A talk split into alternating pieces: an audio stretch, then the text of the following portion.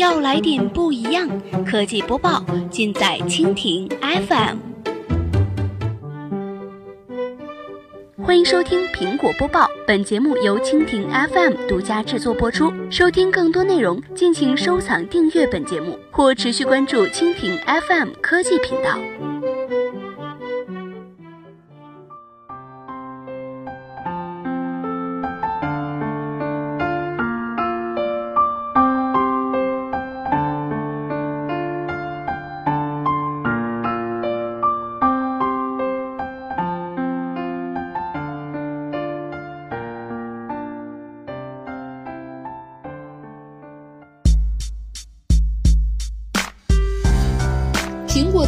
会通常由 CEO 库克主持，但从来不是一个人的表演。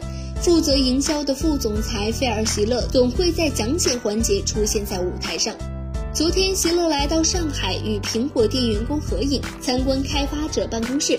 今天的苹果播报，我们一起来关注一下苹果高管谈营销，用最少的变化满足最多的用户需求。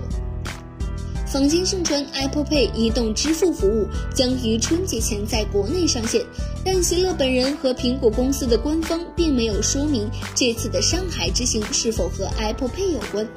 此时，在国内关注它的多数用户大多呈现出两种对立而矛盾的心态：一方面，他们紧密关注这项服务的风吹草动，并希望能够早日尝试。而另一方面，因为支付宝或微信支付这些先入为主者的烧钱式推广，很多期待者又对 Apple Pay 能否在国内占有一席之地而抱有怀疑态度。苹果已与十五家银行达成了合作协议，继美国和英国之后，中国将是第三个开通 Apple Pay 的国家。